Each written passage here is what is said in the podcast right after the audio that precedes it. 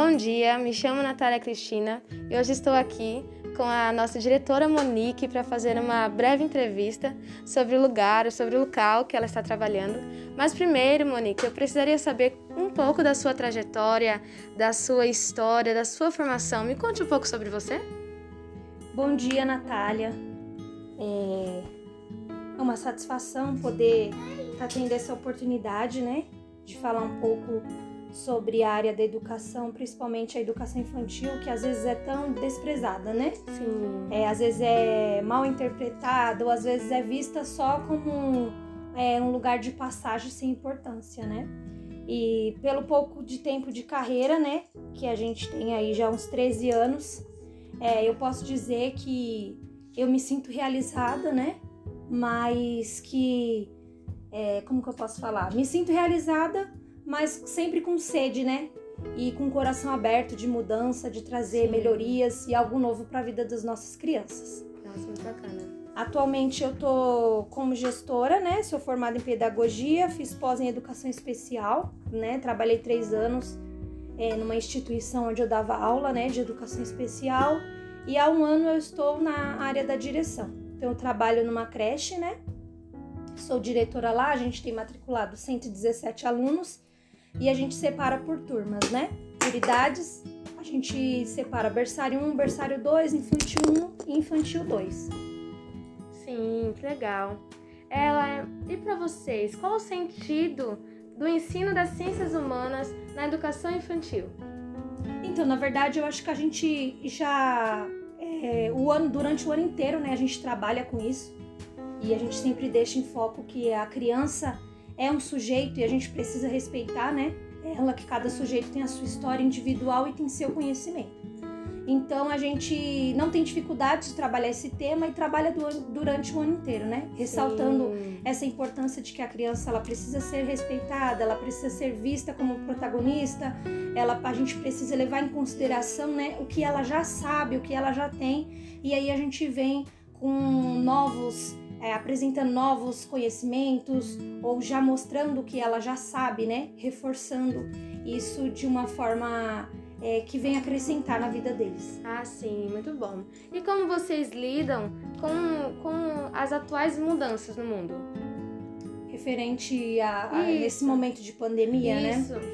Então, a gente viu como foi difícil, né? Esse período que eles ficaram longe da creche, porque hoje em dia a creche ela não é vista mais como um lugar criado só para cuidar, né, da criança.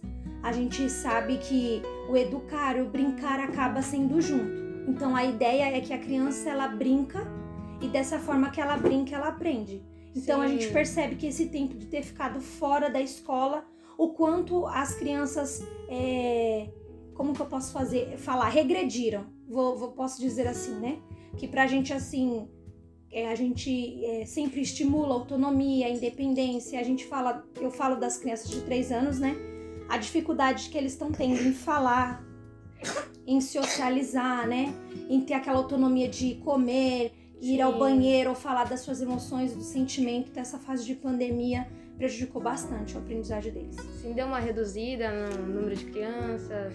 Agora a gente está conseguindo atender todos nesse mês de novembro, a gente está atendendo todos, né? E ainda tem muitos pais com receio, né? Sim. Então, vamos supor, a gente está com 115, 115, 117 alunos matriculados, 50% a gente está recebendo na escola ah, todos os dias. Muito bom. E referente à diversidade na educação infantil, Quais são as vantagens? E se tem alguma dificuldade, quais são? Então, dificuldade para abordar esse tema a gente não nunca teve, né? Esse ano a gente ainda não trabalhou assim, focamos né, nesse tema, mas a gente sempre apresenta, né? Principalmente datas comemorativas, a gente traz essa diversidade cultural, né? Quando é o mês de uma festa junina, quando é o folclore, então a gente apresenta essa diversidade, né? Algumas crianças já têm conhecimento e a gente faz essa ampliação, né? E a apresentação para quem ainda não sabe. Ah, sim, muito bom. E existe algum laço entre família e escola? Sempre tem, né? Às vezes não é da forma que a gente espera, né? Que seja todos.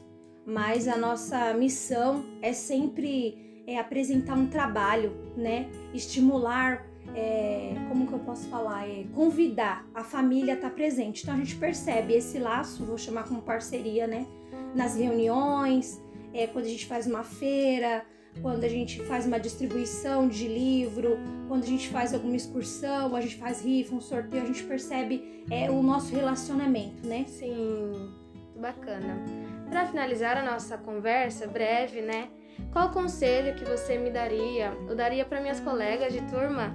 É, você hoje já sendo formada, está ocupando é, na gestão escolar. Qual o conselho que vocês daria para gente, sendo uma futura professora, futura pedagoga? Na verdade, eu poderia falar para você uma palavra só, né? Ser paciente.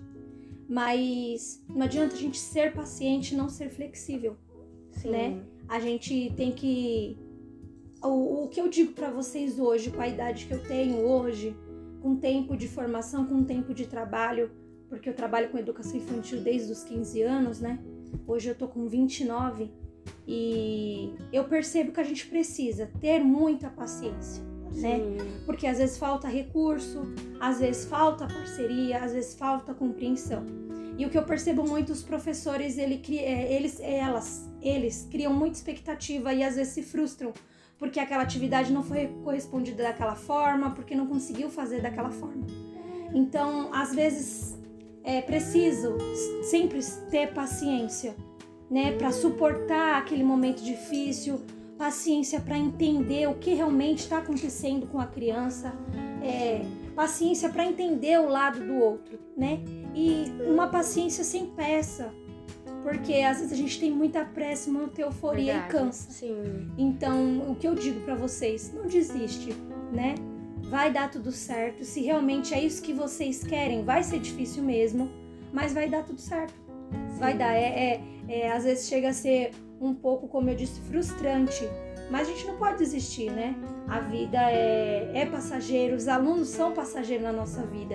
E é sempre pensar nisso. Será que essa aula é, eu gostaria de ter essa aula, né? Será que eu gostaria de ter eu como professora? É sempre bom a gente pensar nisso, a gente rever, né? Então hoje eu não deixo só uma palavra para vocês, né?